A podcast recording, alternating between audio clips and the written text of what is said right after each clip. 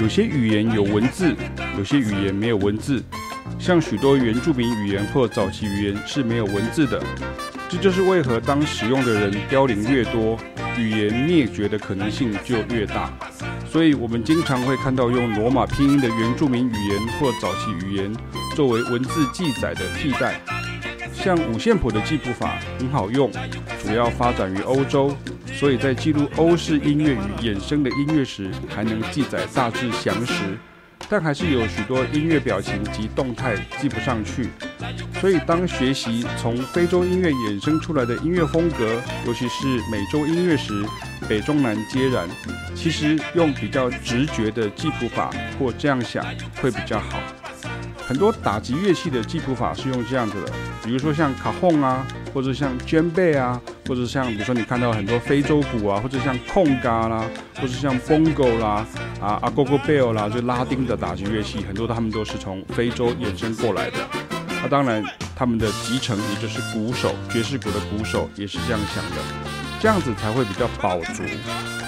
五线谱记谱当然还是要用，只是使用观念要改一下。譬如休止符其实并没有休止，只是闷音，以及习惯性的会从正拍开始的惯性，也要借由训练来打破，以及建构循环，也就是所谓的 loop。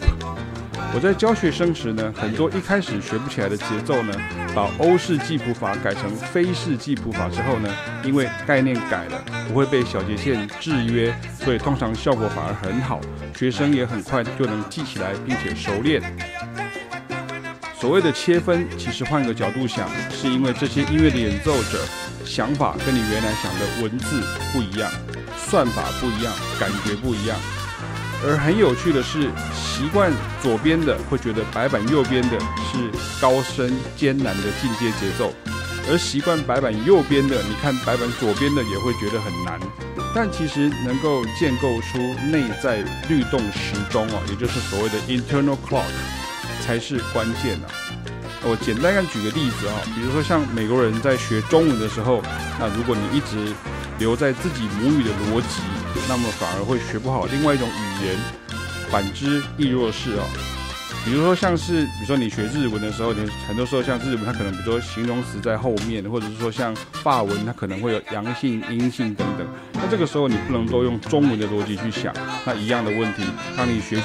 美式的音乐的时候，这个时候你就要把非洲的音乐的 DNA 也把它算进去，你不能全部都用欧式的想法去想。这个时候你用这样方式，你就是用错了工具。那这个时候你就会味道不对，而且没有办法掌握到真正的律动。是什么？所以很多时候我们认为的切分，其实不过就是可能三三二，或者是三二三，或者是二三三这样的一个 grouping 哈，G R O U P I N G 的那种感觉。